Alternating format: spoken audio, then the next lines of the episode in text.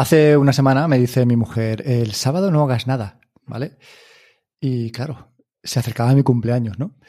Total, que teníamos reservada la clase de CrossFit, me desapunto y salimos el sábado por la mañana a una cafetería. Íbamos sin rumbo fijo, yo no sabía cuál iba a ser la sorpresa, pero sabía que había sorpresa, ¿no?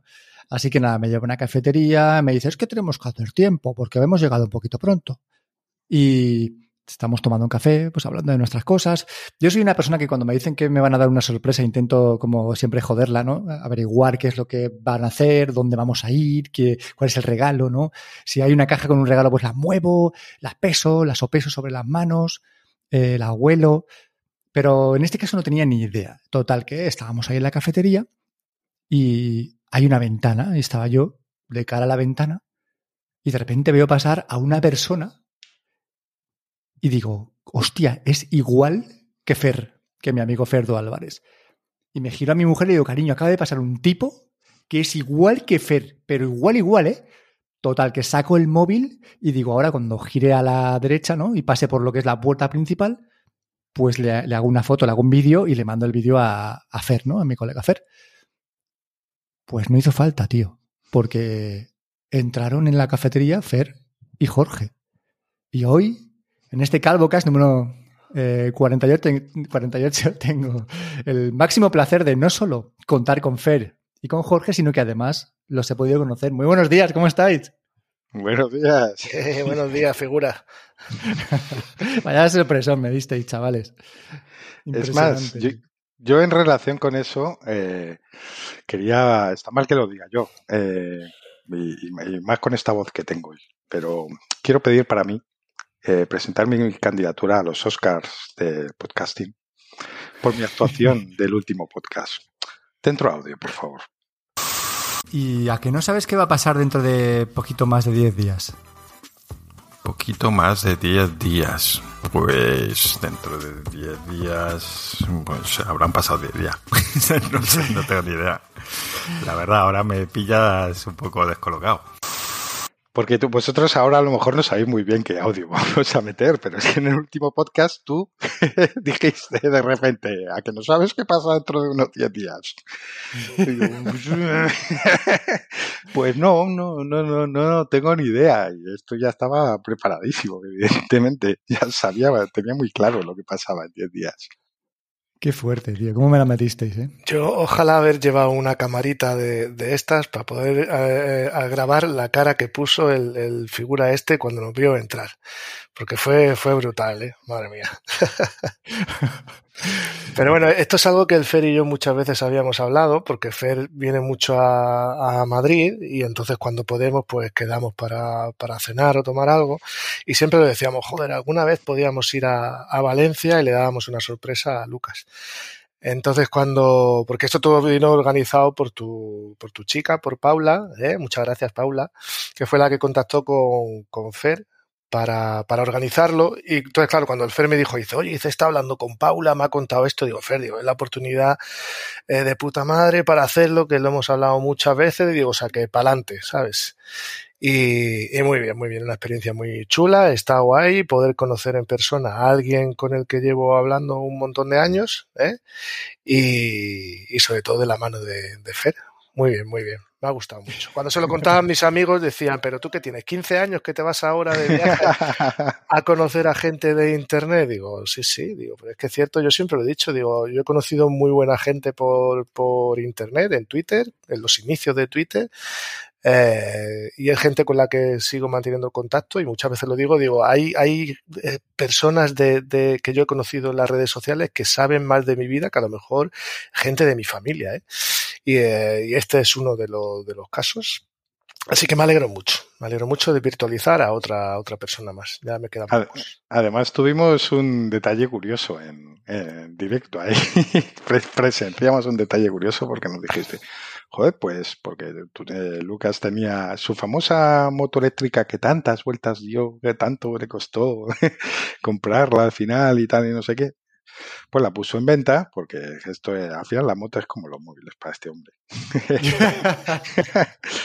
Dice, precisamente hoy, después de bastante tiempo sin noticias, me, me había dicho un, potencial comprador que viene a verla esta tarde.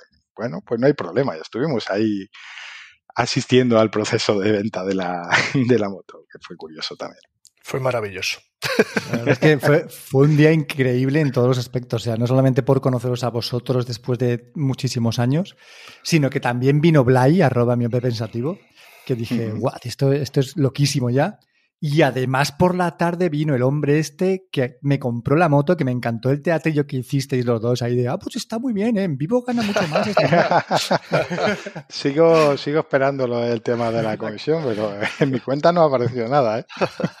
y luego, cuando le cuento a la gente ¿no? El, lo que pasó ese sábado, la sorpresa, la gente me pregunta, pero tú cómo conociste a esta gente? Y mi memoria es tan mala que yo no me acuerdo. Y esto es algo que ya hemos hablado alguna vez. Pero a mí, el momento en el que yo estoy escuchando en, mis, en mi iPhone, yo qué sé, 4, 4S o 3G, el podcast de Serantes y compañía, a ahora mismo que estamos los tres aquí grabando un podcast eh, nosotros mismos, o sea, ese impasse de tiempo, no, no sé cómo se ha formado, pero se ha formado, ¿no? Quiero decir que, que no me acuerdo en absoluto cómo, cómo es que no lo entiendo, tío. O sea, yo en mi, cabeza no lo comprendo cómo es de, de yo estar escuchándoos a vosotros y decir, Buah, me encanta este podcast, me encanta esta gente, a que ahora sois eh, dos amigos increíbles a los que quiero muchísimo, ¿sabes? Es como, como súper curioso, tío. No lo sé. Muy agradecido, de verdad, a vosotros, a, mi mujer, al universo, a la Tierra, ¿vale? A, a Géminis. y, a todas estas cosas, tío, de, que pasan de vez en cuando, ¿sabes? Siempre Jorge dice que la vida hay que hacer no, hay que comprar cosas materiales, sino comprar experiencias, ¿no? O generar experiencias. Y es verdad, Jorge. Tienes todísima en la razón, tío. Hay, que, hay que llegar a. También hay que comprar cosillas, ¿eh? no, no, pero, pero que estas cosas son las que son las que volan, ¿sabes? Además es que salió todo así, el Fer me lo, me lo comentó y no dudamos ni un segundo, ¿sabes? Fue como de pa'lante. Porque la idea que tenía eh, Paula, tu chica, era de mandarte ella aquí a Madrid y dijimos, mira, no, no, digo, nosotros bajamos allí, digo, no te preocupes, digo, nosotros nos pagamos nuestros eh, billetitos de tren, digo, tú encárgate de buscar un sitio donde, donde nos pongan una paella de puta madre y, ya está, ¿sabes? Así que... Y cumplió, cumplió. Esa, sí, sí, cumplió, cumplió, eh, probamos el arroz con cosas valenciano, eh, probamos, yo pude probar los churros valencianos y la leche blanca con azúcar valenciana, muy rico. Todo lo típico de allí, muy rico, muy rico muy buena. Impresionante. Y Jorge, digo, Jorge, Fer no probó la horchata y luego Paula y yo teníamos una teoría y es que Jorge, digo, joder, y es que Fer iba un poco suelto, ¿sabes? Porque luego, luego recapitulando, Paula me decía, ¿te has dado cuenta de que Fer se ha levantado tres veces al baño en la comida?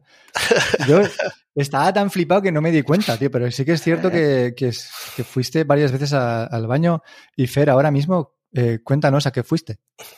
Mm, fui una vez al baño y una vez a fumar, si no recuerdo muy mal. Ah, fumar, qué cabrón. claro, la excusa.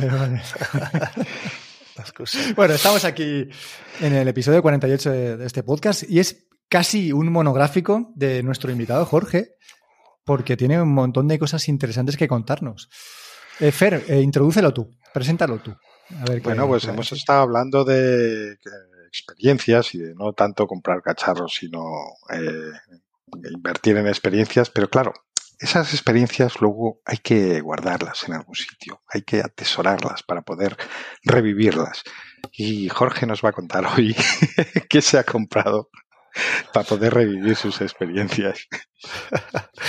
qué, qué he comprado, qué he vendido, por qué lo he sustituido. A ver, yo soy, a mí me encanta complicarme la, vida, ¿vale? Eh, hay veces cuando estoy ocioso, cuando estoy corriendo, haciendo deporte, se me ocurre, digo, voy a intentar hacer esta cosa que es súper complicada, pero yo lo voy a intentar. Y entonces me encanta complicarme la vida, buscar la forma en la que lo voy a hacer, intentar hacerlo, encontrarme con los problemas, solucionarlos. Y cuando han pasado unos cuantos días, me doy cuenta que digo, esto ya no lo quiero y vuelvo a lo que tenía antes. Entonces, una de las cosas que yo llevo un montón de años, y yo creo que un montón de gente se lo ha planteado algún momento en, su vida, es que al final eh, sabemos que eh, hoy en día todos nuestros datos están desperdiciados en la mayoría de los casos por un montón de nubes diferentes, ¿vale? Hay gente que a lo mejor no, lo tiene todo en, iCloud, hay gente que lo tiene todo en Google, hay gente que lo tiene todo en Microsoft, otros lo tienen repartido dependiendo del servicio, y yo soy uno de esos que dependiendo de la cosa, una está en un sitio y otra está en otro. Entonces yo siempre muchas veces pensaba, digo, esto yo tengo que unificarlo, digo, pero lo quiero unificar, lo quiero tener yo. O sea, quiero que todos los datos que yo genero, ¿vale? Que tengan que ver conmigo y con mi, con mi vida, eh, estén atesorados por mí y estén protegidos por, por mí. Entonces, esto es algo que he pensado un montón de veces, al final nunca he terminado haciendo, pero hubo uno de estos días que dije, digo, vamos a echarle huevos y vamos a intentarlo.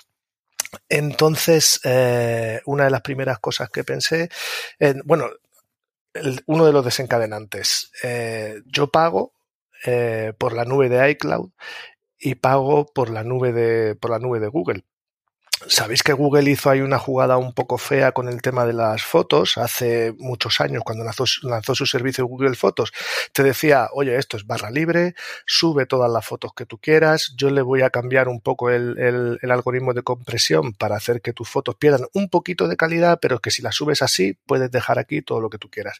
Y yo empecé a subir, empecé a subir, subir, mucho vídeo, mucha foto, hasta el punto de que en Google Fotos puedo llegar a tener como 800, 900 ¿vale? Yo tengo ahí todas mis fotos y vídeos desde el año 2000 eh, que compré mi primera cámara de foto digital, ¿vale? Entonces, eh, hubo un día que esto se acabó y Google dijo, señores, esto ya a partir de ahora no es así. Todo lo que empieces a subir a partir de ahora empezará a ocupar espacio. Eh, entonces, a eso se le suma de que por otro lado yo tengo Google Drive, mi cuenta de correo electrónico, calendarios, contactos, lo tengo en una cuenta de, de Google, ¿vale? Bajo mi propio dominio. Eso que también al principio era gratuito, Google dijo ya no es gratuito, ahora te voy a empezar a cobrar. De manera que me puse a hacer números y ya simplemente en la nube de Google al año se me estaba empezando a ir un poco de dinero. El tema de las fotos, cuando Google hizo esta jugarreta, yo empecé a subirlo ya todo a iCloud. En iCloud ya estaba pagando como por 200 gigas y los 200 gigas se acabaron, ¿vale?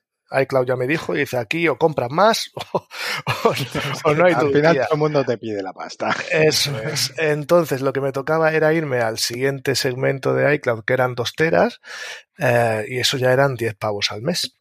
Entonces me puse a hacer números. Digo, 10 pavos al mes, la mensualidad que estoy pagando de, la cuenta de Google por el correo, la anualidad que estoy pagando por los eh, gigas de Google, de Google Drive, digo, hostia, digo, esto al final es una pasta.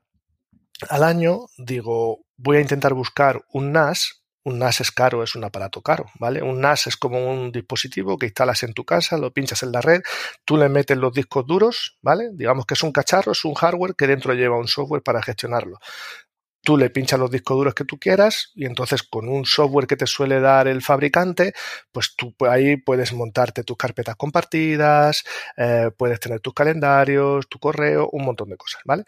Entonces, eso es algo caro, pero yo dije, en un proceso, eh, vamos, de libro, de manual de milcarización, dije, esto, eh, este, un NAS cuesta tanto, yo estoy pagando tanto al año, en cuatro años, tres, cuatro años, lo tengo amortizado. Hice los números por una vez en mi vida y dije, pa'lante. ¿Vale? sí, sí, sí. Yo nunca me había parado a decir, oye, voy a empezar a pensar en un futuro, ¿no? O sea, no simplemente en una inversión de ahora, digo, sino que esto que me estoy quitando de aquí eh, lo puedo amortizar. Eh, si compro algo, lo puedo amortizar en tanto tiempo. Nunca lo había hecho.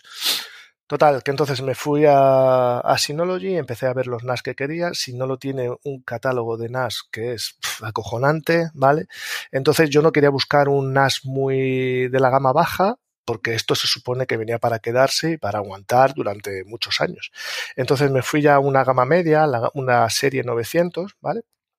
Eh, que ya es un NAS que tiene bastante gigas de RAM. Una de las cosas que suelen penalizar los NAS es que tiene muy poquita memoria RAM. Entonces, en cuanto empiezas a meterle servicios al NAS, el NAS, el rendimiento se va, se va a freír puñetas. Entonces, eh, busqué un NAS que tuviese memoria RAM suficiente y en lo que pequé, bueno, en lo que peca todo el mundo es en los discos, ¿vale? Cuando tú le pones discos, puedes elegir entre discos mecánicos, los de toda la vida, que conocemos, ¿vale? Esos discos que tienen una cabeza, que va girando, o los discos de estado sólido, que son los que hoy en día traen los portátiles, que son estos discos pequeñitos, que son súper rápidos.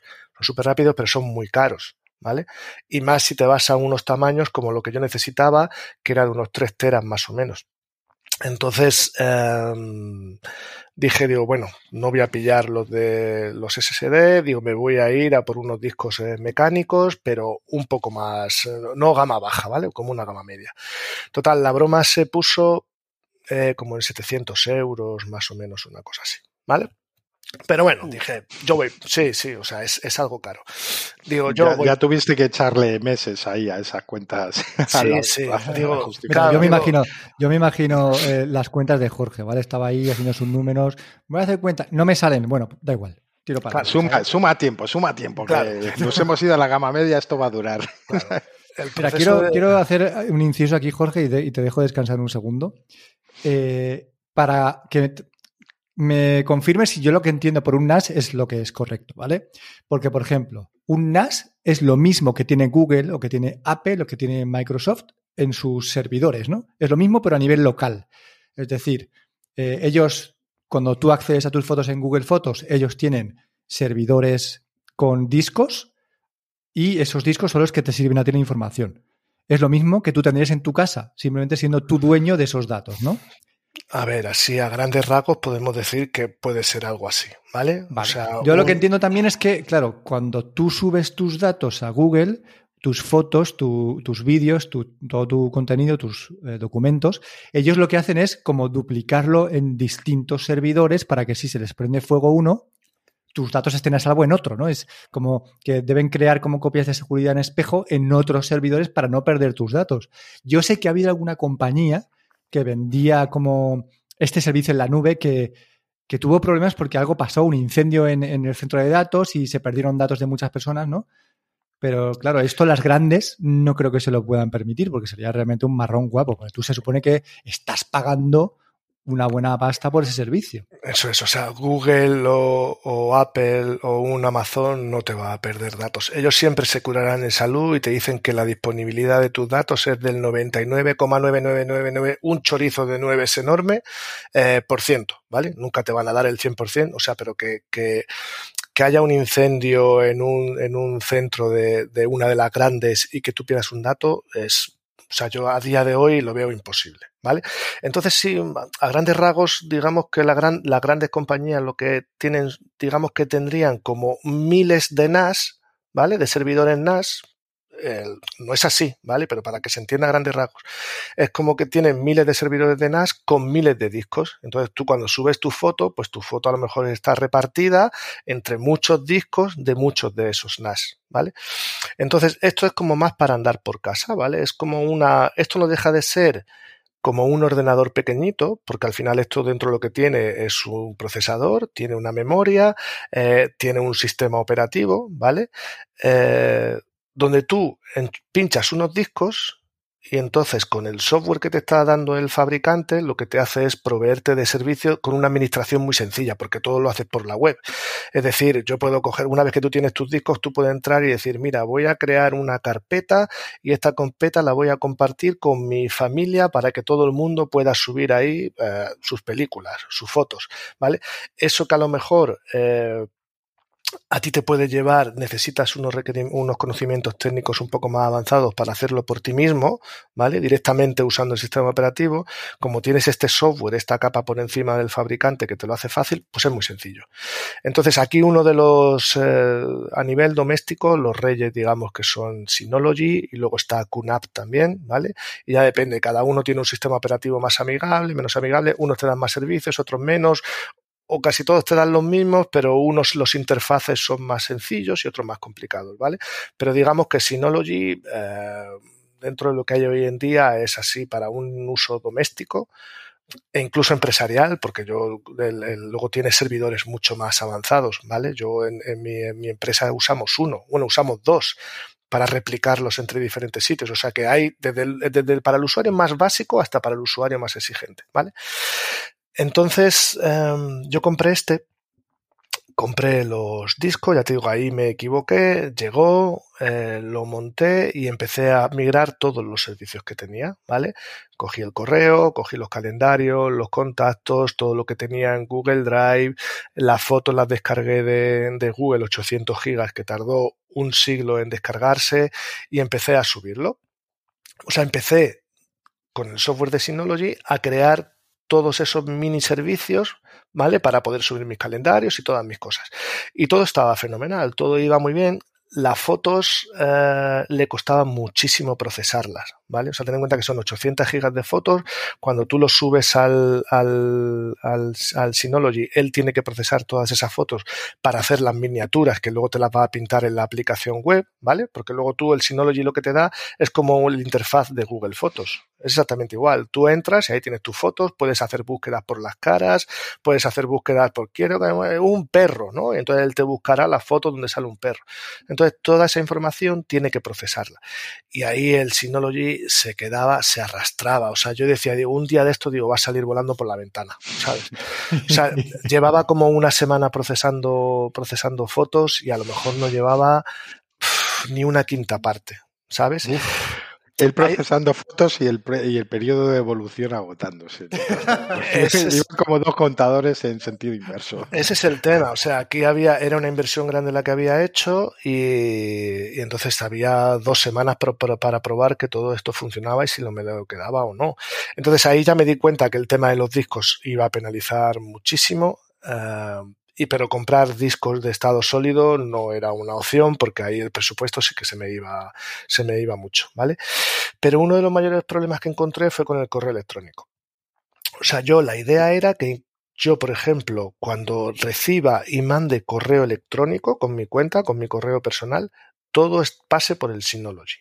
¿Vale? Es decir, ya nadie va a controlar si he dejado un correo ¿vale? Y me lo va a leer y me lo va a categorizar. O si estoy mandando un correo, exactamente igual, ¿vale? O sea, todo iba a estar controlado por, controlado por mí. Entonces, eh, empecé a montar el servicio. Para este sí hay que tener ya a lo mejor un poco más de conocimientos técnicos, ¿vale? Porque el tema del correo electrónico es complejo, hay muchas variables que influyen y entonces, bueno, a lo mejor una persona normal como tal, eh, configurarlo le lleva, pero bueno, yo al final mi perfil es técnico y yo estas cosas las controlo y sé lo que hay que hacer.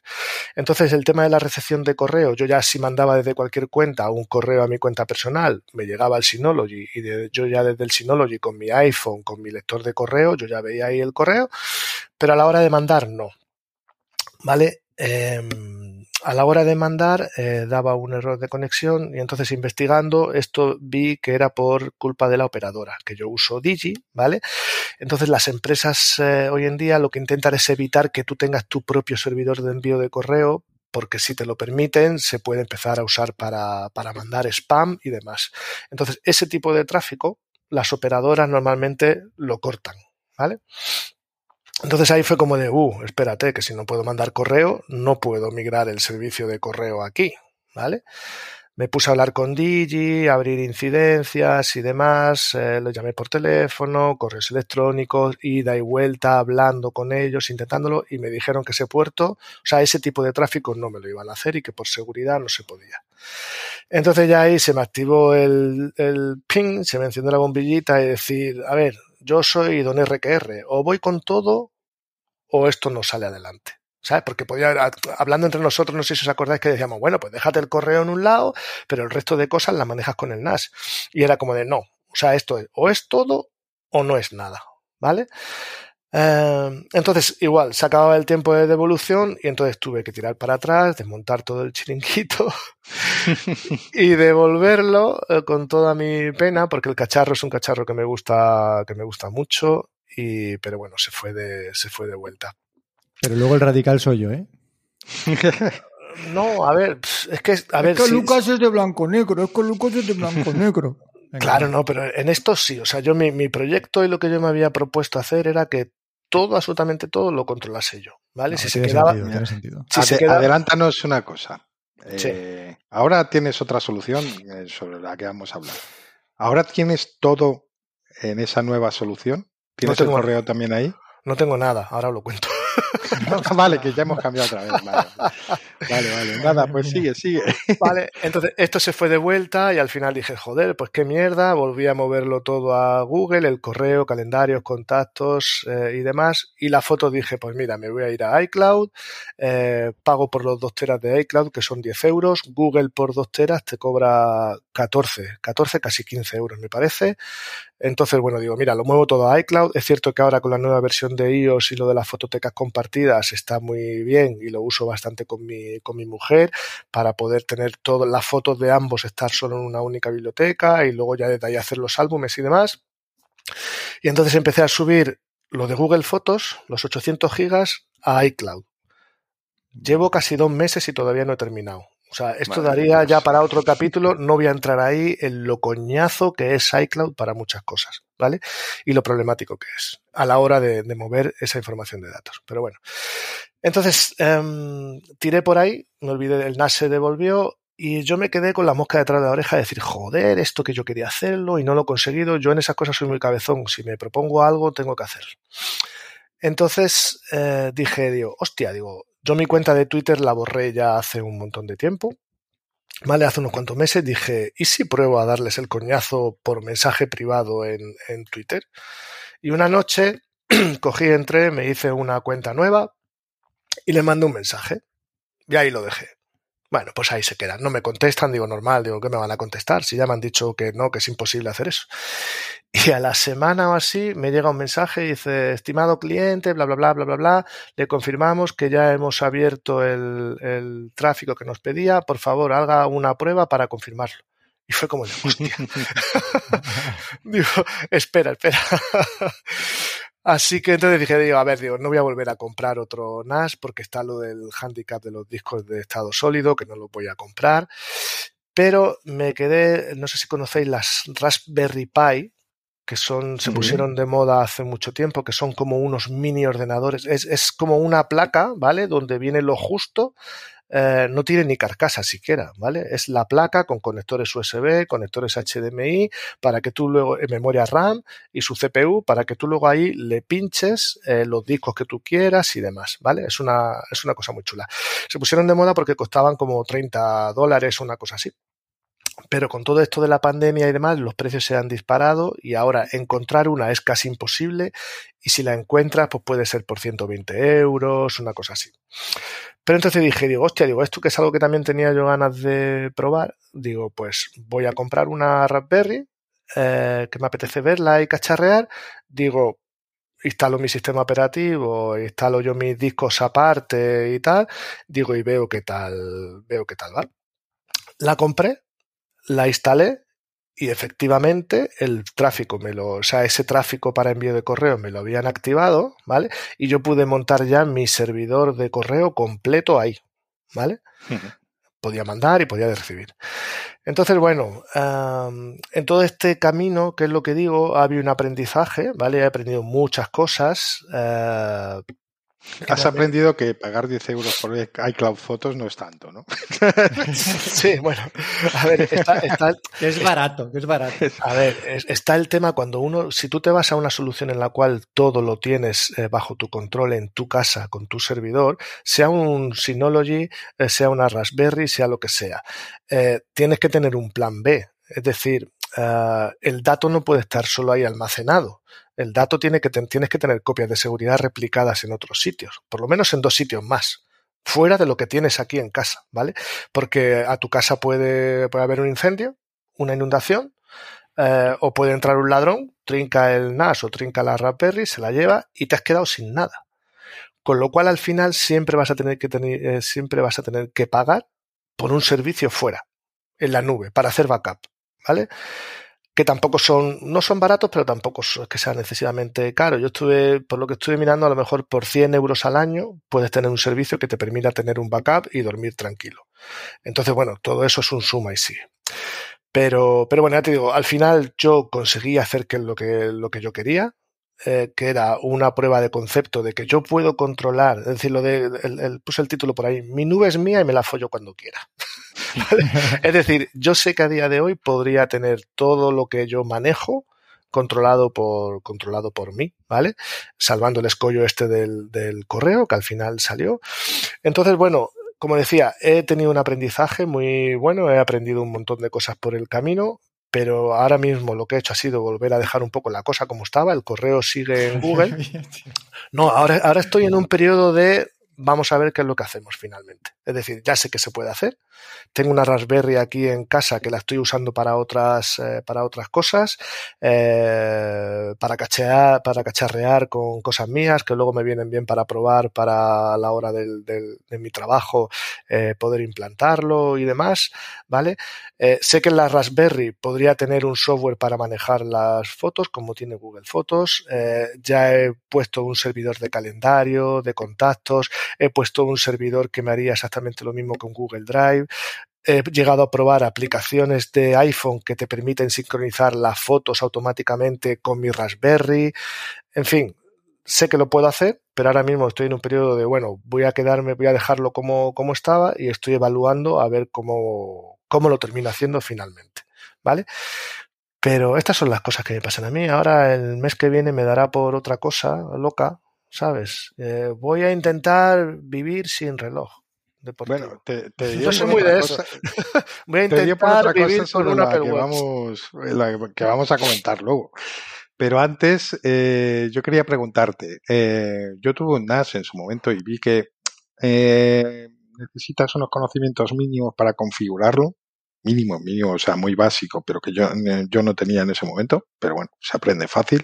Luego, una vez que lo tienes montado, el software es muy eh, intuitivo y muy fácil de usar. Tienes aplicaciones para iPhone y para Android de las fotos, de, ver vídeos y cosas de estas. Entonces, digamos que es todo muy sencillo y para toda la familia. es que cualquiera puede hacerlo. Mi pregunta es, con la Raspberry Pi, eh, cuando optas por esta solución en vez de por un NAS de Synology, em, el tema del software disponible y tal, ¿hay también algo así como unificado o te tienes que buscar eh, en distintas aplicaciones, software para, para cada cosa y hasta qué punto hace falta ya controlar un poco y saber lo que estás haciendo. A ver, aquí ya sí que necesitas unos conocimientos eh, técnicos para poder hacerlo, ¿vale? O sea, la Raspberry, tú imagínate que es como un ordenador, es como si te doy un PC con Windows o como si te doy un PC con Linux, ¿vale? Es decir, ahí lo tienes, instálatelo, configúratelo, sobre todo, muy importante, securízalo, es decir, no puedes hacer todo esto eh, poner un cacharro aquí en, eh, conectado al router de tu casa abierto a internet eh, sin tener unos conocimientos de cómo voy a securizar yo esto para que no venga alguien y se lleve lo que tengo aquí. Es decir, hmm. si no lo todo eso te lo tiene ya muy mascaíto, ¿vale? Y, está bastante bien montado. Si vas a por una solución de montatelo tú mismo, ya tienes que tener unos conocimientos. Es cierto que hoy en día ya hay eh, software, o sea, al final Synology lo que te da es una interfaz web, ¿vale? Eh, por debajo hay un sistema operativo Linux y ellos lo que te dan es una interfaz web, eh, web para gestionar todos los servicios que luego te proveen. Entonces, hoy en día ya han salido eh, proveedores que te hacen ese software para que tú lo instales en tu servidor y que te emulan lo mismo que te está haciendo Synology, es decir, una interfaz bonita donde tú entras y puedes decir, a ver, quiero hacer una carpeta compartida, quiero hacer un calendario, compartirlo con fulanito, quiero este servidor de correo, quiero este servidor de fotos. Em, hay eh, uno que se llama Aun Cloud, o W, no sé si se pronuncia así, OWN de Aun, de propio, eh, Cloud. Y, eh, ostras, ¿y cuál es el otro que estuve probando? Luego lo miro y si eso lo, lo, ponéis en las notas del podcast, ¿vale? Y hay otro que también que es muy, muy famoso te dan unas versiones gratuitas que te permiten hacer muchas cosas. Si luego quieres algo más, pues entonces ya te empiezan a, cobrar, ¿vale? Pero digamos que sí, si tú tienes los conocimientos para instalarte un sistema operativo eh, Linux y luego poder instalar software en Linux, puedes llegar a simularlo con este tipo de aplicaciones que hay hoy en día, ¿vale? Pero también te digo, también te digo que el Synology, lo que tuviste de Synology hace ¿cuántos años hablamos? ¿10 a lo mejor? Pues mm, puede ser, sí. Ha cambiado mucho, ¿sabes? Synology ha mejorado, ha mejorado bastante, ¿sabes? Eh, y es muy sencillo de, gestionar, ¿sabes? Yo por lo que vi, a lo mejor lo que puede tener un poco más de complicación es si quieren montar un servidor de correo. Que ahí sí que necesitas ya tener unos conocimientos un poco técnicos de qué es lo que estás haciendo, ¿vale? Pero por lo demás, eh, no creo que un usuario normal, medio, eh, tuviese problemas para echar adelante un, un Synology. Y luego has hablado de que estás con mudanzas de fotos de un lado para otro, que de, Google, iCloud, tal. Y ahí descubriste una cosa curiosa que no nos esperaríamos, y es que se puede pasar eh, las fotos de iCloud a Google Fotos de forma, o sea que Apple te, te, ofrece un método para hacerlo de forma más o menos cómoda, ¿no? Sí, ahí me explotó un poco la cabeza porque aquí rebuscando información y tal, eh, es cierto, por ejemplo, cuando tú, el Takeout es la herramienta de Google para poder sacar todos los datos que tú tienes en tu cuenta de Google. Y además está muy bien. Tú entras en takeout.google.com y ahí tú seleccionas qué servicio es el que quieres extraer y muy bien. Entonces, por ejemplo, con Takeout de Google Fotos te permite eh, primero generarte ficheros zip que luego tú te descargas y tienes la información y se integran, por ejemplo, con eh, OneDrive. ¿Vale? Es decir, podría coger las fotos que tienes en Google Fotos y automáticamente llevártelas a OneDrive, pero no tiene nada de iCloud, ¿vale? Pero sí que me extrañó que hay una, una página, eh, privacy.apple.com, ¿vale? En las notas luego lo, luego lo podéis eh, poner, me imagino, ¿no? Eh, hay un, sitio que pone transferencia de datos y te permite, hay una opción que te permite coger eh, exportar tus fotos de iCloud y llevártela a Google Fotos. Y me extrañó mucho, ¿sabes? De decir, ostras, pero qué cosa más rara, ¿no? Aquí Apple poniéndote de todo eh, tan sencillo en este punto, en el tema de, de las fotos, ¿vale? Y pensándolo, digo, esta gente, digo, lo, lo, que está perdiendo, si, si hiciesen algo para que la gente pudiese sacar las fotos de Google Fotos y llevárselas a iCloud, el propio Apple, ¿eh? creo que había un montón de gente que emigraría, pero de cabeza. Y esa opción no, esa opción no está. Es todo muy manual. Ya te digo, yo estoy ahí. Cuando tú te descargas un takeout de Google Fotos, es un, está todo muy mezclado. Eh, hay muchos ficheros que son ficheros eh, no voy a decir que son de basura, son ficheros .json que contienen una información de cada foto, tienes que saber lo que estás haciendo para poder subirlo. Luego, claro, si son muchos gigas, no puedes subirlos por la web de iCloud. tienes que usar a lo mejor un Mac con la aplicación de fotos y yo lo estoy intentando, pero cuando dices de importar volúmenes eh, muy grandes, la aplicación de fotos se queda completamente cuajada, te empieza a dar errores. Es un follón, ya te digo, me, me está costando muchos sudores subir la información ahí. Llevo casi dos meses y me falta todavía mucho, mucho por subir. Si hubiese un proceso automático, igual que Apple ha hecho para llevártelo de iCloud a Google Fotos, si lo hiciesen al revés, vamos, te digo de verdad que mucha gente movería toda la información, porque la jugada que hizo Google ahí fue muy fea. Sí, porque las fotos que subimos en su momento seguían siendo gratis, pero claro, el problema es que tú quieres seguir subiendo las fotos al mismo sitio. Y entonces, básicamente, vale, no, no, no te voy a cobrar por lo que subiste, eso lo respeto, pero eso es. te tengo atrapado y a partir de ahora eh, a pasar por caja. Eso es, eso es. Y sabes lo que pasa, que esta gente, eh, tío, el, yo con un tera de iCloud tendría suficiente, pero Apple te dice 200 gigas o 2 teras. Y es como de hostia, de 200 gigas a 2 teras hay un mundo muy grande, ¿sabes?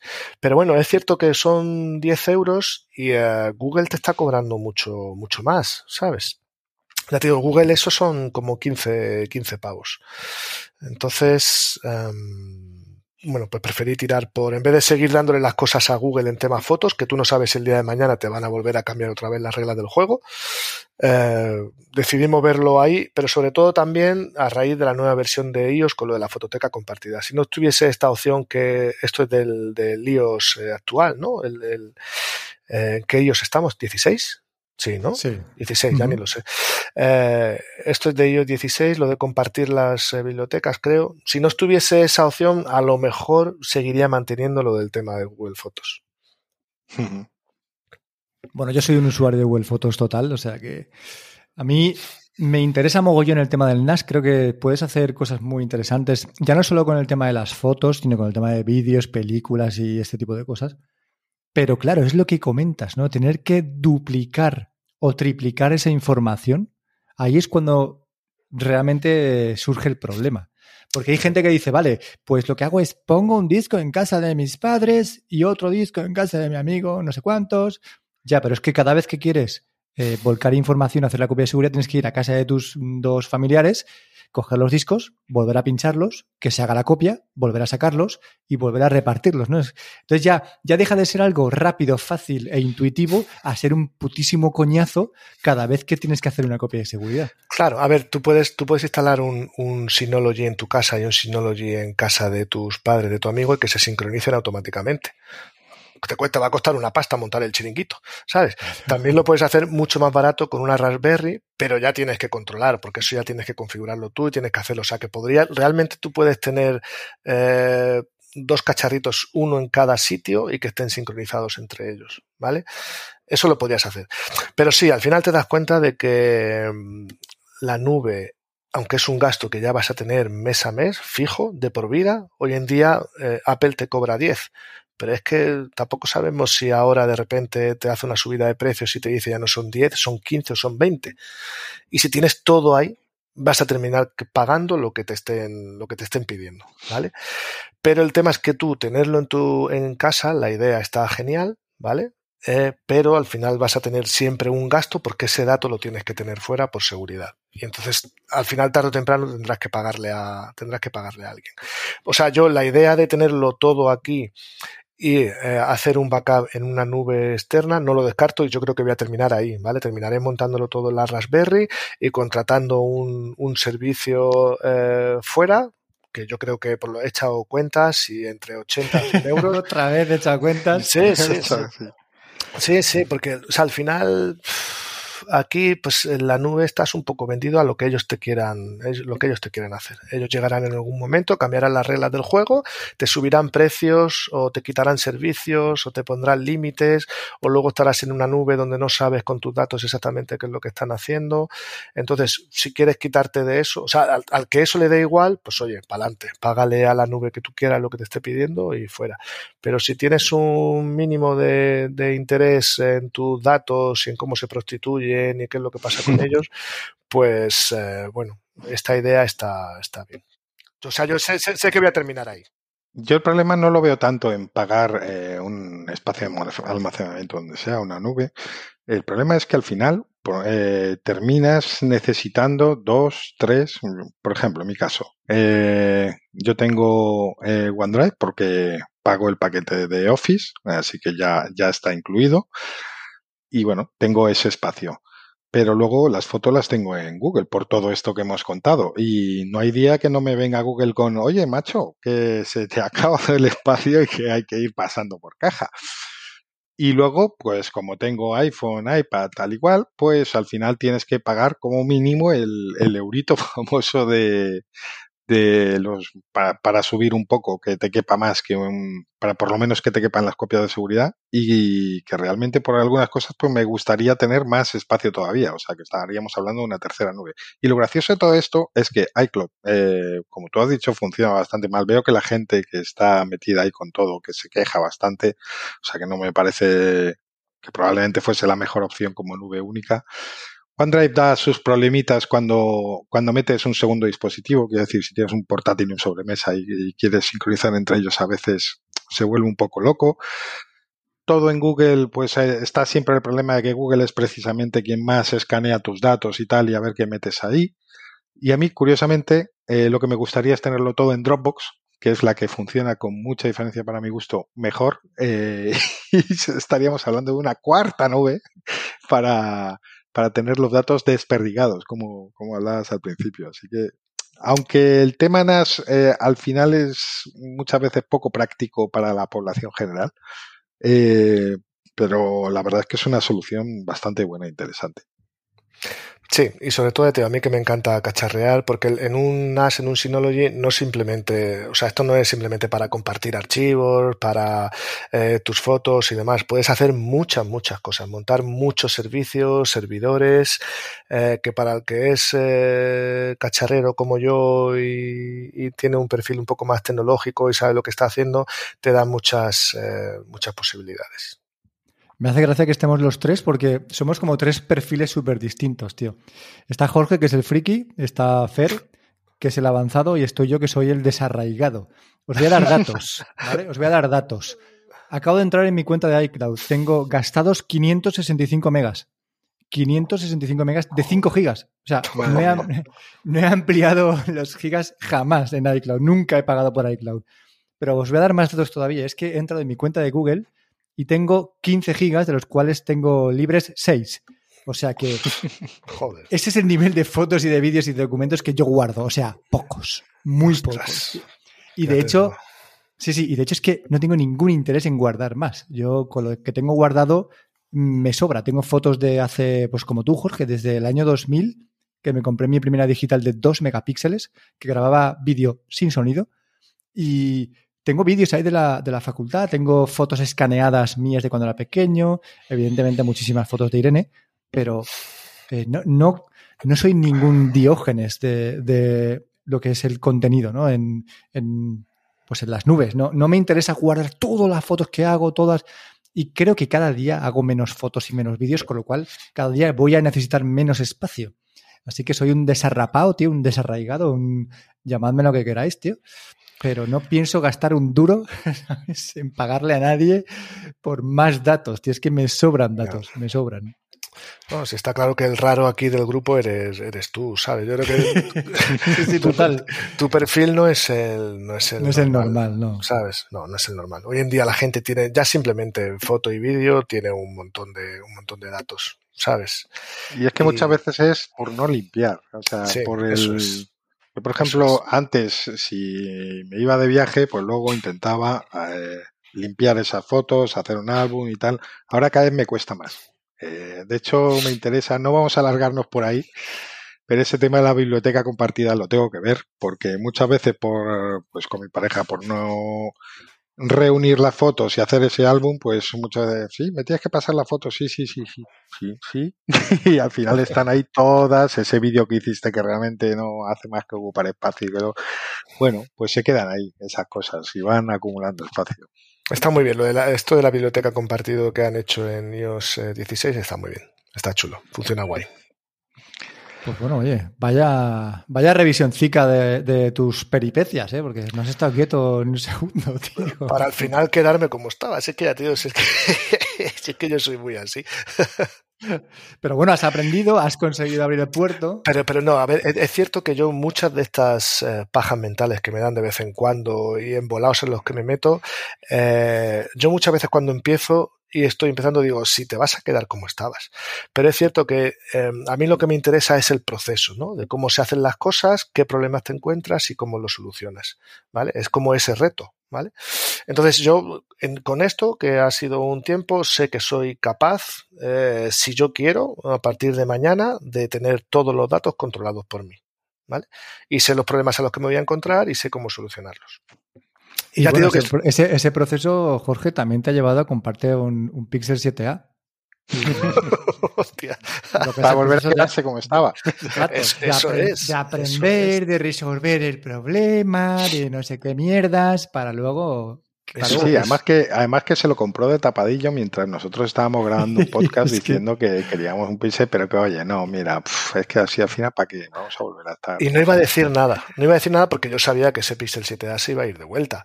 Eh, digo, digo, le voy a contar esto, ahora me van a calentar la cabeza, es que el iPhone, es que el Pixel, va, si lo vas a devolver y tal, pero me gusta daros comidilla. es que luego nos tachan de que somos, de, somos fans de Apple, tío, y es por tu culpa. No, no, no, no, que va, que va, que va. A ver, esto es como de. Yo cuando dejé de fumar, yo tuve que intentar muchas veces dejar de fumar. Muchas, muchas veces. Hasta que llegó un día que fue el momento y dejé de fumar. Yo con esto de, de salir de, de, de Apple, de iOS y demás, y de quedarme con un teléfono Pixel en Android, fíjate o sea, tú fíjate la incoherencia de que yo me estaba diciendo de sacar todos los datos de Google para llevármelos a Apple. Para que yo algún día en mi cabeza esté el que yo termine con un teléfono de Android teniendo que sacar los datos de Apple. Claro, tío, pero yo soy así, tío. Yo, es, esto es lo que, esto es lo que hay. Yo no doy para más, ¿vale? Me hace gracia porque dices, es que tuve que dejar de fumar y lo tuve que intentar muchas veces. Yo dejé de fumar y lo dejé en una vez. Yo no. Es que somos muy diferentes, ¿eh? ¿Te das cuenta de que, de que somos súper diversos? Pero es que, pero es que tú fíjate que había una persona que tú y yo conocemos que pensaba que tú y yo éramos la misma persona. y yo cuando me lo decía, digo, pero si somos, nos parecemos como un huevo y una castaña, tío. Pero bueno, entonces, eso, eh, yo en mi cabeza, eh, dentro de mí creo que hay algo que me dice o que quiere terminar con un teléfono Pixel. Físicamente es un teléfono que me encantan. El sistema operativo yo creo que funciona genial, me gusta, ¿sabes? O sea, realmente me gusta, pero luego tiene esas cositas, ¿vale? Que es como de... Ah, que casi siempre suelen venir por el tema de aplicaciones, ¿vale? Una aplicación de iPhone está infinitamente mejor eh, hecha, diseñada y pensada que una de una para Android. Eh, luego está lo de que Android, cada versión que vayan a sacar nueva, yo creo que esta gente, después de los años, sigue definiéndose de quiénes son y qué es lo que quieren hacer con un teléfono móvil, porque cada versión cambian todo de, cambian todo. Es cierto que últimamente parece que están un poco más encarrilados, ¿vale? Pero ahí, por ejemplo, Apple sí que va, se la nota, ¿no? Que tiene como una idea clara de hacia dónde quiere ir. ¿Vale? Entonces no son muy disruptivos entre versiones. Y te das cuenta que con el tiempo todas las piezas del puzzle van encajando. ¿Vale? O sea, te das cuenta como que Apple parece que tiene la idea más clara de hacia dónde van. En Android, eh, en Google, yo creo que siguen dando un poco palos de ciego. Otro podcast en los que nos dicen que somos fans de Apple, tío. no, no, no, no, Pero entonces yo creo, ya tío, dentro Por de tu culpa.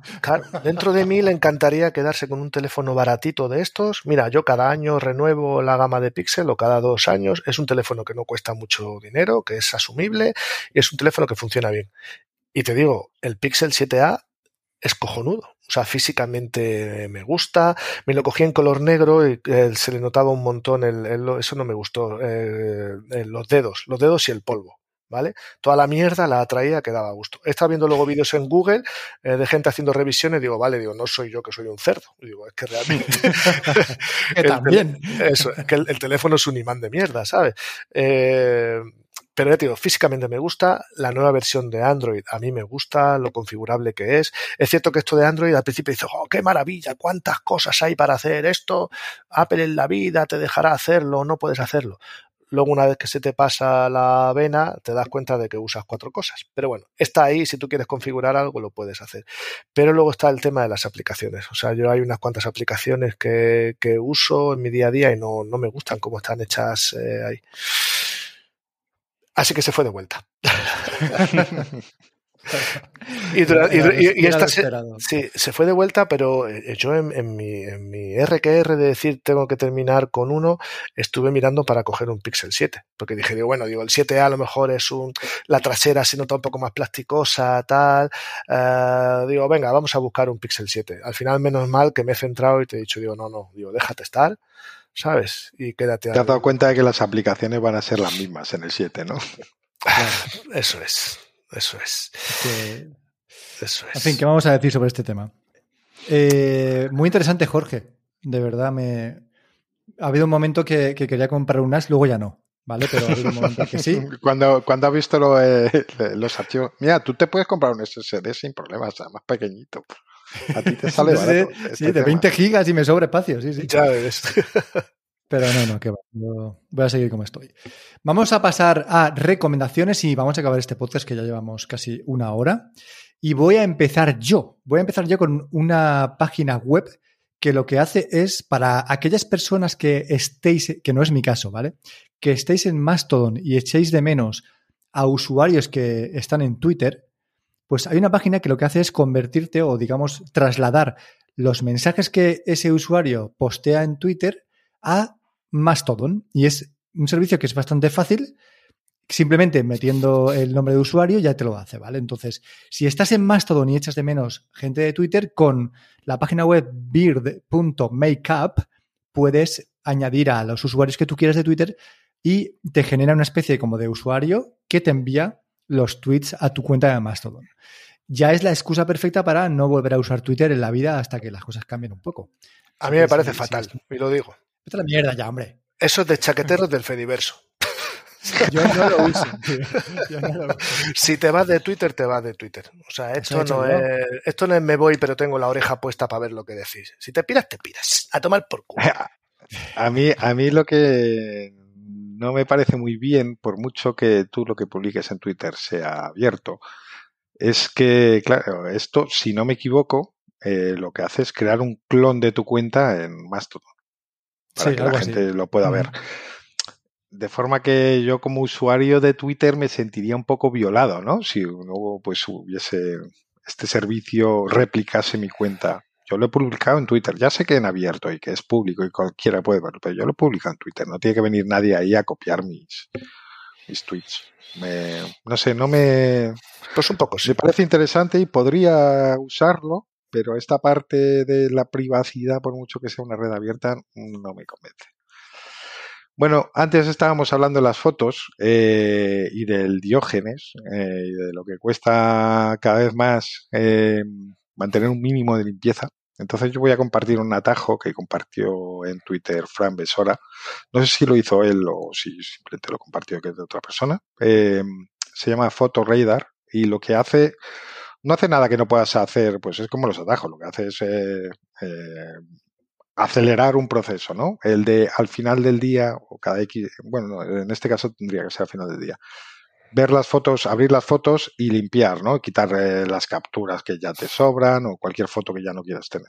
Pues en vez de tener que hacerlo manualmente, este atajo te lo hace muy fácil. Te, tú le das, te enseña las fotos del día, seleccionas las que te sobran, eliminar y ya está. Pues nada, en tres segundos eh, has hecho la limpieza diaria. Me ha parecido muy curioso.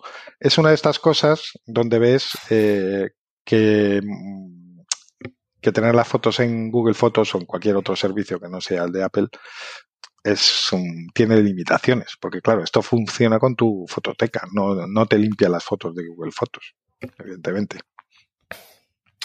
Eso es. Está guay. Además, eh, si lo pones como una automatización para que te salte a lo mejor a las 10 de la noche, ¿vale? A las 10 de la noche te va a llegar la notificación, le pinchas y le dices fotos. Te muestra las fotos que has hecho en el día, seleccionas las que no te molan y fuera, la porras. Está, está chulo el atajo, eh. Mola. O sea, automatizas un atajo. Es que esto es como rizar el rizo ya, ¿no? Sí, claro. O sea, si tú, te, si tú entras en la aplicación de. Madre mía, si es que. Ay, ay, ay, ay, ay. La gente que pues tiene. automatizar hay que hacerlo bien. la gente que tiene teléfonos de 1200 pavos simplemente por, por, por, que sea un iPhone, pero a ver, si tú entras en la aplicación de atajos, tú tienes una pestaña, una abajo hay una opción que pone automatización. Va, yo tengo aquí ah. opciones para aburrir. ¿sabes? Entonces aquí puedes poner una, automatización que diga eh, a, la, a tal hora o por ejemplo, o cuando llego a casa, o cuando llego al trabajo. Y entonces lo que le dice en la acción a ejecutar, le dices ejecutar atajo, seleccionas el atajo este y ya está.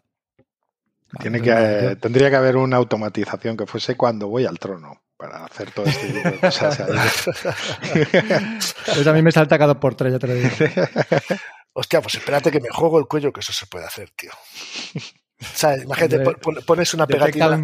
No, una pegatina NFC, tío, en el. Eso estaba pensando en la, que sacó las de Xperia, estas que había para Android hace, hace, mucho tiempo. Llegas a la taza del váter, pones el iPhone encima, borras las fotos, te lanza tu YouTube y ala, y a vivir. Todo perfecto. Eso sí que es ser productivo, tío. La, la, aplicación de atajos es la gran olvidada e infravalorada de, de iOS, de, de, iOS. Uy, he dicho iOS. Me siento súper De iOS. Eh, y se pueden hacer eh, igual, atajos, eh, se pueden hacer atajos muy sencillos o atajos muy complicados. Si tienes un poco de conocimiento o le dedicas tiempo, eh, yo tengo hecho atajos súper complejos y que hacen unas cosas muy, muy guapas. y ya se los amajos. Eso es. Pero esa aplicación, atajos, puedes hacer un montón de cosas. Está genial. Me encanta. Es una de las cosas también por lo que cuando dices de pasarte a Android es como de, ah, pero ¿y los atajos? Bueno, pero tienes algo parecido ¿no? en Android. Hay una, era una aplicación, nombre. Sí, Tasker se llamaba. Exacto. hay una así, sí, sí, sí, pero era una aplicación de terceros y tal, evidentemente mucho más potente y que te permite hacer muchas más cosas que, que en iOS, ¿sabes? Pero, pero bueno, esta viene en el sistema y está muy integrado todo con el sistema, ¿sabes? Qué guay.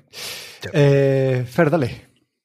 No, esta es esta de Jorge, precisamente, que va a seguir con el tema de las fotos. Sí, seguimos con la limpieza, porque a raíz de empezar a pasar las fotos de Google Fotos a, iCloud, em, claro, me di cuenta de la cantidad de mierda que hay, por lo que decíamos, como tú antes en Google podías subir todo lo que querías, yo incluso llegaba y si pinchaba la GoPro o lo que sea, subía todos los vídeos, a cascoporro, todas las fotos, o sea, ahí tengo un chocho eh, muy guapo, ¿vale? Entonces intenté decir, digo, bueno, yo voy a intentar hacer un poco de limpieza, pero hacer limpieza desde el carrete eh, de, de, fotos es, eh, es complejo. Entonces hay una aplicación que se llama Gemini, Gemini con G, como Géminis, pero sin S. Eh, porque iba a ser con J, Jorge, Géminis. con H. Yo que sé, porque imagínate, que sé. Mini. Con Y, tío. Yo, estoy haciendo el tipo de aclaración que yo necesitaría, según, porque si yo lo escucho y alguien decir Gemini, mi cabeza pensaría, pero es con G, es con J. Entonces yo, para, para, para los inútiles como yo, pues ya lo dejo claro. Entonces, esta es una aplicación que te rastrea todo el carrete. Lo primero que hace es analizártelo entero. Y entonces, por ejemplo, hay una opción que te busca las fotos que son borrosas, ¿no? Y entonces desde ahí puedes limpiarlas de una tacada. Hay una opción eh, que te busca eh, las, eh, los pantallazos, ¿vale? Cuando sacas un pantallazo o sacas una foto de un, de un papel lo que sea, te lo categoriza y, uh, y te permite borrarlo. Eh, luego tiene una opción de radar, que la opción de radar lo que hace es, digamos, cada día descubrir las fotos que has hecho y desde ahí, como de una forma muy intuitiva, te permite borrarlas. Está guay porque incluso tú luego te puedes recorrer el carrete entero y esto es como el Tinder, ¿no? Que si le das para un, para, bueno, como no he usado Tinder, no me ha hecho falta. por lo que me han dicho amigos que la usan, en Tinder, ¿no? Cuando tú ves un perfil, yo creo que si le das para arriba es que te lo quieres tirar y si le das para abajo eres, eres muy feo, fea, ¿no? Eh, entonces aquí con las fotos se hace lo mismo. Te vas mostrando las fotos y tú de forma rápida deslizas hacia arriba, hacia abajo, hacia arriba, hacia abajo. Y si entonces, si es hacia arriba es que te quieres quedar con la foto, si es hacia abajo es que la quieres borrar, ¿vale? Entonces, eh, la aplicación está guay porque te permite, te permite hacer una limpieza muy grande del carrete y en poco tiempo. La putada, pues que esto es la típica aplicación que se ha sumado a las modas de las suscripciones, ¿vale? Y entonces creo que era, tampoco me parece caro, ¿eh? Y yo de hecho la voy a terminar pagando. Em, creo que eran 20 euros al año. ¿Vale? Lo que te, lo que te pedían no me parece sencillamente caro. Creo que es una aplicación que no necesita de una suscripción, pero es que como hoy en día es la moda, pues nada. Y el otro día la he desinstalado para volver a instalar porque el otro día me llegó una notificación que me dijo, ¿quieres comprarla de por vida por 19 euros o una cosa así? Y no sé qué hice, sí, le di a, no sé qué hice, lo, ya que no. Sí, descarté el mensaje tal y ya no me ha vuelto a salir. Digo, hostia, digo, coño, digo, comprarla de por vida por 19 pavos creo que me ofrecía, digo, me parece un buen trato, ¿sabes? Entonces la he desinstalado y la quiero volver a instalar. Pues fíjate que a mí eh, en esta aplicación me parece más interesante tener una suscripción porque yo creo que la usé, no me acuerdo muy bien, la otra vez que tuve, tenía yo un Mac, o sea que ya, ya, ha llovido. Por algún problema que tuve necesité algo así para buscar duplicados a saco eh, y era bastante cara. Eh, porque el problema de este tipo de aplicaciones es que ellos saben que normalmente la vas a usar en un momento puntual y que no, y que ya está. Eh, entonces suele ser un precio bastante alto, mientras que con una suscripción, pues el precio baja más porque supuestamente te van a cobrar todos los años, pero claro, lo, lo, habitual será que tú lo uses un año para limpiar tu fototeca y que luego dejes de pagarlo. Bueno, realmente lo, lo habitual será que, que, tú pagues con ese plan, que luego no la uses y que luego al año siguiente digas, voy a tener que pagar otro año porque al final no hice la limpieza que tenía que haber hecho.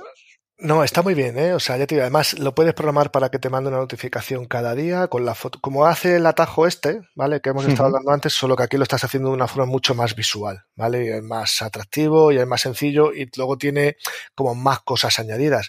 Porque una de las cosas que te permite, por ejemplo, eh, que eso me pasa a mí muchas veces. A lo mejor, imagínate que voy uh, a la montaña y de un mismo sitio hago 18 fotos porque he estado cambiando el, el contraste, la luz, el no sé qué. En una se me ha colado la perra, en otra no. Entonces, esto lo que te permite también es, eh, hay una opción que es ver fotos similares. Entonces, te agrupa las fotos que son similares, él se queda con la que supuestamente para él es la mejor y te permite descartar las otras. Entonces todo eso te lo muestra como en un paquete. Te dice, oye, tienes este paquete que mira, hay todas estas fotos, creemos que esta foto es la mejor. ¿Quieres borrar las 27 restantes que has hecho que no valen ni para tomar por culo? Y entonces le das a una opción y todo eso te lo borra. Ya te digo, la, aplicación me parece muy interesante, ¿eh? o sea, la, voy a comprar seguro, pero ya te digo, la voy a instalar de nuevo para ver si me da la oferta. Yo quiero la oferta. Y, ahí tenemos otro ejemplo de cómo, cómo está limitado al usar Google Fotos en, en iOS, que es mi caso. Bueno, yo voy a hablar de algo que, el 99% de los oyentes de este podcast conocen ya, que es Artifact. Ya habéis oído hablar de ella. Yo simplemente eh, es por contar mi experiencia. Es de los, es una aplicación de los creadores de Instagram eh, que es de noticias, te reúne noticias de distintas fuentes, tú vas eh, leyendo lo que te interesa, incluso puedes filtrar, o sea, darle a un me gusta, no me gusta, y se supone que el algoritmo va conociéndote cada vez mejor y, eh, sirviéndote noticias que cada vez te interesan más. A mí me ha parecido bastante interesante. la parte mala al principio es que, claro, te muestra, no está no tiene una interfaz unificada para enseñarte el texto, sino que digamos que te abre la página de cada medio eh, que, te, que, te, ha ofrecido eh, cuando tú le das a leer. Bien es cierto que luego tú, si no quieres ver tanta publicidad o las fuentes pequeñas y tal, puedes ampliar la fuente o incluso eh, veo que recientemente han puesto una opción de modo lector para estandarizar un poco esa visualización. Y bueno, eh, no, no lo he usado muchísimo, pero sí, sí algunos días y la verdad es que me parece interesante y sí que veo que cada vez me interesan más las cosas que me enseñan. Me está gustando, la verdad. Hay una parte mala en estas cosas y es que no me gusta que me conozcan tanto, no me gusta que me terminen conociendo mejor que yo incluso. Eh, porque, bueno, hay una cosa es que sepan que me gustan los iPhones y otra cosa es, pues, no sé, pues ya, pues temas como opiniones políticas o, no sé, hay elementos que, que me tengan tan, tan sumamente perfilado con una aplicación gratuita que ya sabemos lo que pasa luego con esos datos. Entonces, es la parte que me, que me hace no, no, no sacarle más partido de momento. Estoy ahí entre medias. Yo también la uso. Sí, yo sí que la uso y me parece súper muy intuitiva la aplicación. O sea, una aplicación que da gusto usar. Es como un poco la, aplicación de, Substack en iOS, que es una aplicación que está bien hecha, que, los menús están muy bien. Y luego me gusta, sobre todo, porque me abre un poco el campo de visión a noticias que son internacionales, ¿no? Que no, no ocurren solamente eh, a tu alrededor en España o en tu comunidad, ¿no? Y eso creo que siempre es interesante, ver un poco cómo está el mundo fuera de tu frontera. Así que yo también la recomiendo, la recomendamos hacer unos podcasts y, y sigo recomendándola. Jorge, ¿tú la has usado? La instalé, la estuve cacharreando así por encima y la desinstalé. O sea, no me, no me veo ahí leyendo. No, es que no, a ver, no, no me gusta. El, yo el iPhone no lo uso para leer grandes textos, ¿sabes? La vista la tengo hecha una mierda, entonces me resulta, me resulta incómodo. Mm. Eh, entonces leer ahí eso y sobre todo noticias en inglés y tal, le eché un vistazo y tampoco me atrajo mucho. Pero es, lo que digo, o sea, yo he dejado de leer. Hace años a lo mejor sí tenía Feedly eh, o el Reader, lo tenía instalado en el iPhone para ver los blogs y demás y o sea, yo he dejado de, consumir mucha información en el, en el, iPhone. Prefiero cuando me siento en el ordenador tranquilamente en una pantalla más grande, pues si quiero leer Twitter, quiero ver Instagram o quiero ver noticias, lo veo en el ordenador. Pero mi teléfono al final no deja de ser hoy en día ya una cámara de fotos, eh, Telegram y cuatro aplicaciones mías de notas, tareas y demás y ya está. Bueno, pues vamos a seguir con una, un regalo. Os vamos a hacer un regalo. No sé, no va a hacer. joder. No va a ser un sorteo, simplemente va a ser un regalo para vosotros de una invitación a Blue Sky, la red en la que no hay nadie. Pero si quieres, pues, pues vas a poder estar. De momento solo tenemos una invitación, nos irán dando alguna más pues con el tiempo y os las iremos también regalando. Y como sabéis, no somos un podcast que, que quiera que nos hagáis retweet, nos hagáis follow, sigáis a no sé cuántos, sigáis. No, simplemente si quieres la invitación a Blue Sky, déjanos un comentario en calvocast.com en este post, eh, donde saldrá este podcast. Y si eres el primero o la primera, pues te mandaremos un, mensajito con el código de invitación. Eh, la red está súper muerta. De momento ya os digo que, que, prácticamente no hay nada que no sea contenido en inglés y que probablemente no te va a interesar, pero supongo que en un futuro pues eh, irá cogiendo un poco de tracción. Así que si quieres la invitación ya sabéis, calvocast.com y nos dejáis un, comentario ahí. Lucas, vuelve a Twitter. No, no, no lo voy a hacer, de verdad. ¿eh? Eh, Fer, acaba con lo que ya sabes. Bueno, pues eh, la semana pasada tuvimos una, agradable sorpresa y es que escuchando a Emilcar vimos que, nos recomendaba en, uno de sus episodios y queremos darle las gracias por el gesto. Eh, la verdad es que se ha notado en, tanto en suscripciones eh, al, Substack como en escuchas. Eh, se ha notado un, cambio bastante considerable, como un 30%, una cosa así. Entonces, bueno, eh, simplemente pues darle, darle las gracias porque bueno, siempre gusta. O sea, a nosotros no nos da un poco igual la cantidad de gente que nos que nos escuche, tener más oyentes, no vamos a monetizarlo ni nada, pero bueno, siempre gusta que, un grande, digamos, como, como Emilcar te, te recomiende y ver, y ver que gente nueva te puede conocer gracias a eso. Pues nada, encantado y muchas gracias. Gracias, Emilio. Y acabamos este podcast número 48. Hoy no lo he dicho, pero es el día 28 de mayo, es día de elecciones, es domingo. Todavía no hemos votado ninguno de los tres. Y bueno, podéis decirme a quién vais a votar.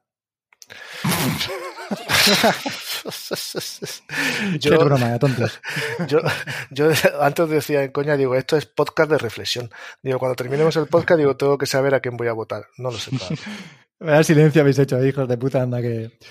Pues nada, chicos, nos, vemos en el siguiente podcast. Sabéis que estamos en calvocast.com. Ya Fer me dijo la semana pasada que dejara de decir toda la retaíla de formas de contacto, así que calvocast.com, estamos ahí con todo. Y muchas gracias, Fer. Muchas gracias, Jorge. Os quiero, os amo. Nos vemos pronto. Chao. Adiós.